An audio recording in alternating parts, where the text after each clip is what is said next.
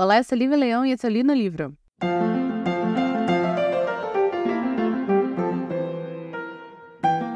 Então, esses episódios especiais de é, Halloween não eram para existir. Eu fui no momento que eu falei assim: ah, quer saber?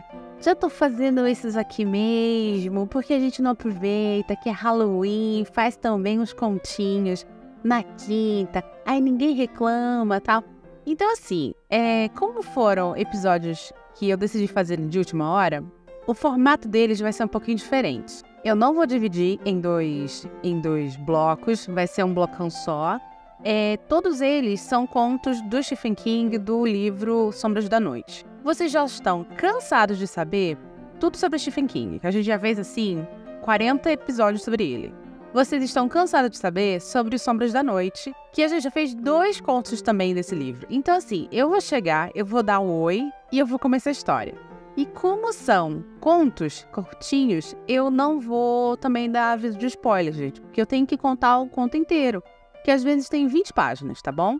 Então vamos fazer nesse formato, que vão ser quase, quase um formato de drop, para vocês não ficarem com saudade de mim, tá bom?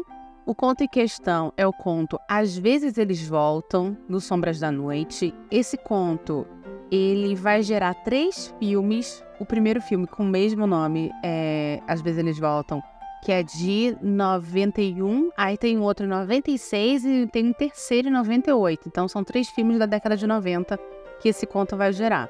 Ele vai contar a história de um professor, professor de escola, tá? Que acho que dá, se não me engano, aula de literatura, se eu não me engano, enfim. E esse professor, ele tem um trauma muito grande na vida dele, porque quando ele era criança, ele e o irmão mais velho eram só eles dois. Eles foram abordados, eles eram constantemente, constantemente abordados por valentões, mas nesse dia específico eles foram abordados, eles estavam indo para devolver livros para a biblioteca. É, esses valentões deviam ter lá seus 14, 15, 16 anos, eram mais velhos do que eles. E durante essa abordagem dos valentões, dos bullies com eles, ele consegue fugir, mas o irmão fica. E o irmão ele é assassinado por esses valentões. Ele toma duas facadas, uma delas, se eu não me engano, na virilha, e a gente sabe que tem uma artéria ali na virilha, enfim. E ele morre.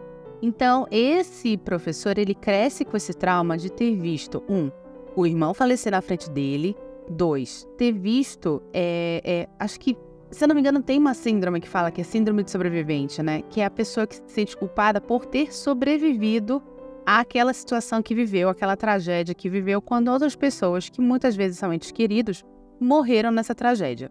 Então sempre rola essa coisa do ah, é porque eu tô aqui, será que eu sou merecedora de estar tá aqui, tal, tal, tal. Enfim, ele tem muito isso.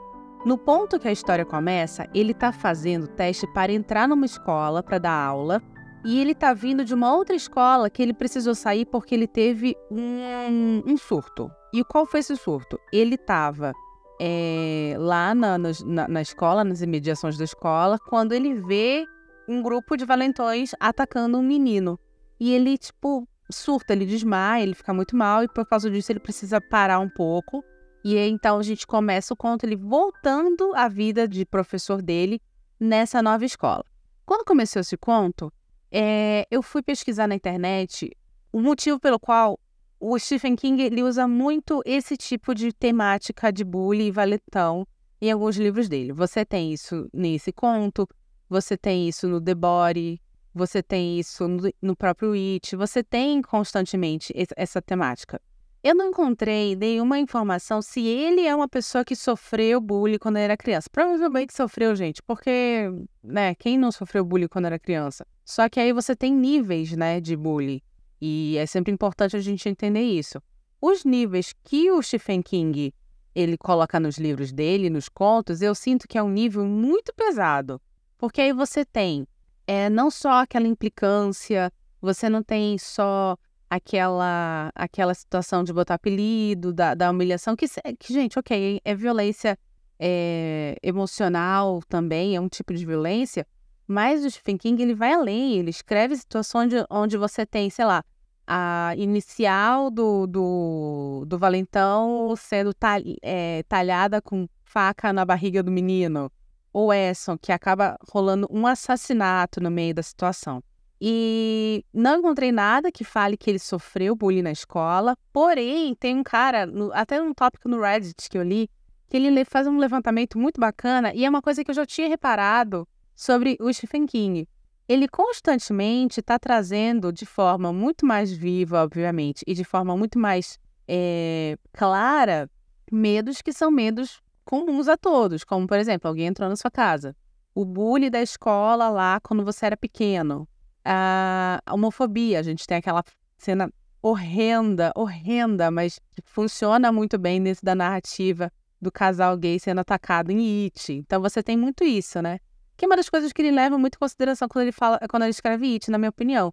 O grande problema, o grande é, é, vilão é a cidade mesmo. São as pessoas que moram na cidade que fazem coisas horrorosas. E então é, é isso que eu sempre falo sobre o, o, pulo do gato do Stephen King, porque ele é um, na minha opinião, um autor tão diferenciado em termos de terror, porque ele consegue identificar os terrores é, comuns a todos, a vivência de todo mundo, independente da idade, independente da cultura, da, da, do poder aquisitivo, e ele explora esses terrores. É, o que vai acontecer? Que se professor vai começar a dar aula nessa escola, porque ele é um cara muito competente, é, e aí ele percebe que aos poucos alguns alunos novos vão entrando e esses alunos novos ele tem uma leve lembrança de que talvez esses alunos lembrem os valentões que atacaram ele e o irmão dele quando eles eram crianças. Começa assim, uma menina, um, um menino desaparece e aparece esse rapaz novo.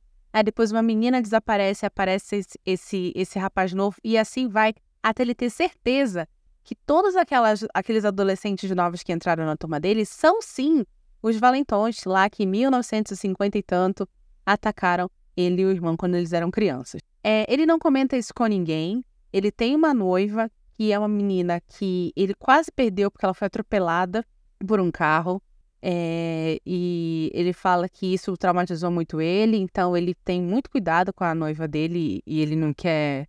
Com a esposa, acho que é esposa, na verdade e ele não quer, sabe, ele não quer compartilhar essa, eh, isso com ela, mas ele começa a ficar com medo no momento em que uma menina da turma é encontrada morta e foi dito que ela foi foi visto um, um, umas crianças empurrando ela de um do topo de um prédio. E em seguida depois que ela morre surge um membro da gangue na turma dele.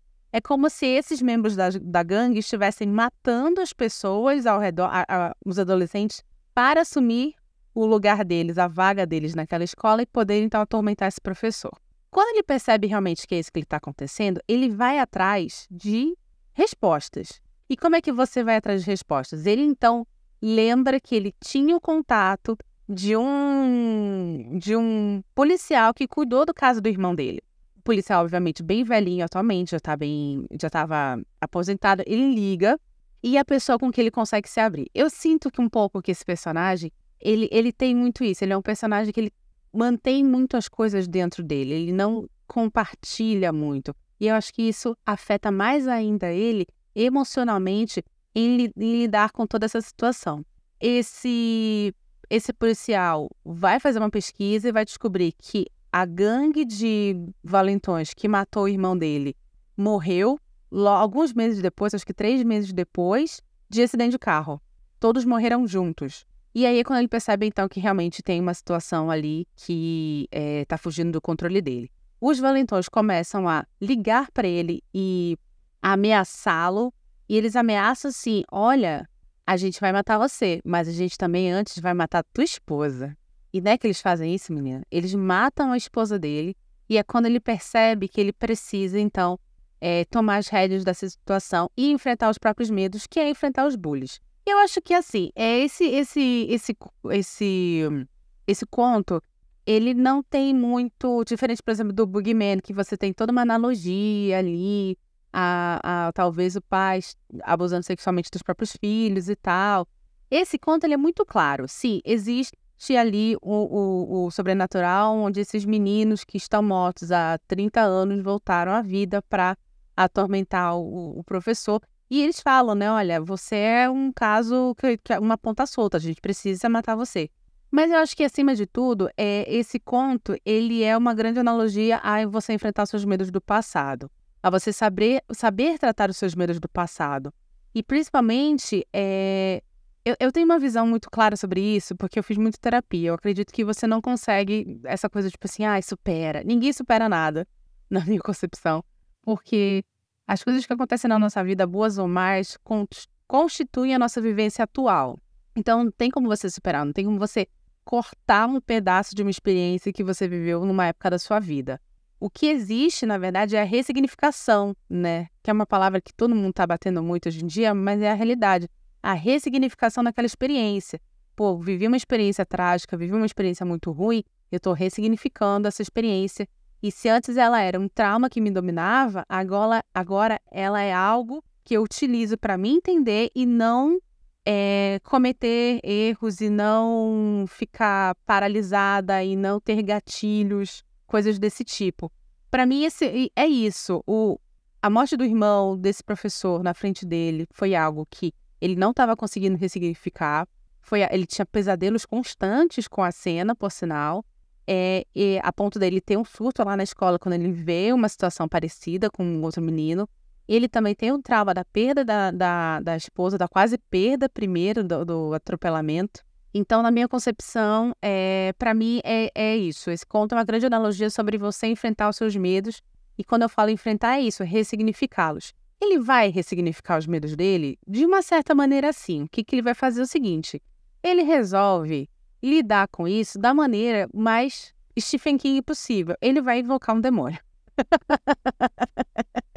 ele vai focar, invocar o demônio porque ele fala assim: eu não vou conseguir lidar com esses meninos sozinho, eu vou precisar de uma entidade maior, uma entidade tão sobrenatural quanto eles. Então ele invoca um demônio. Aliás, é uma cena muito louca, porque ele vai para a escola, ele, fa ele pega um livro que de invocação de demônios, vai para a escola, faz lá todos os pentagramas que tem que fazer, e ele oferece os dois dedos dele, né? E é muito louco, ele fala assim: ele fala, ah, é, o demônio aparece e fala assim, ah, o que, que você tem para me oferecer? Aí ele fala o dedo de qual mão das duas? É muito legal. e ele corta o dedo, e aí no momento que ele corta o dedo, é um, porque ele avisa para os caras assim, olha, vocês querem me pegar? Então vocês vão estar tá na escola tal horário. Quando eles chegam lá, o demônio já está ali e acaba levando eles pro, pro além de vez. Porém, e é isso que eu acho bacana, e é isso que vem muito sobre o que eu falei da ressignificação, e sobre você não consegue tirar aquilo de uma vez da sua vida, mas você aprende a conviver com aquilo. O demônio, ele vai e quando ele, quando ele leva os meninos, ele volta ainda para falar com o cara e ele volta ainda com. Ele assume a forma do irmão, né? E ele fala assim: olha, é, tô levando eles embora, gente, nosso acordo foi feito, tal, tal, tal, mas eu posso voltar a qualquer momento é, talvez eu esteja aqui acompanhando você. Vou até pegar o que ele fala exatamente. Olha, geralmente eu não leio, né? Mas eu achei esse final muito de Gillespie. Ele fala assim: E o rosto mudou, pareceu derreter e escorrer. Os olhos se tornaram amarelos e uma malignidade horrível fitou num sorriso. Eu voltarei, Jim. A voz fria sussurrou e se foi. Eu acho muito bom isso, porque casa com essa interpretação que eu tenho da, da, do grande significado desse, desse conto, sobre como você não. Ninguém escapa do, do passado. Ninguém. É, é isso, gente. Ninguém escapa do passado, ninguém esquece algo que aconteceu, ninguém põe uma pedra no assunto. As pessoas têm que aprender a conviver com aquilo. Se for uma experiência traumática, uma experiência ruim, muito provavelmente, é, muito provavelmente não, eu sei por, por, por é, estudo de caso até. É, as coisas às vezes voltam a doer. Um belo dia você tá numa terça-feira ociosa e se lembra de uma situação horrível que aconteceu com você. Aquela situação te dá uma, uma dor ainda. Porém, é, aquilo não te domina mais. Aquilo não te machuca mais. Ou até mesmo aquilo você sabe, aquilo pode até te dar um gatilho, mas você sabe desarmar esse gatilho. Isso é o grande lance de você se tornar adulto. Isso é o grande lance de você fazer terapia e tentar fazer as pazes com seu passado. Ele não vai desaparecer, ele estará ali, maligno ou não, mas você consegue lidar com ele. E assim acaba o conto. É... Esse conto, eu não assisti nenhum dos três, dos três filmes, como eu falei que, que geraram. Eu até deveria ter assistido antes de começar a fazer isso. Eles estão no Prime Video, os três filmes, tá?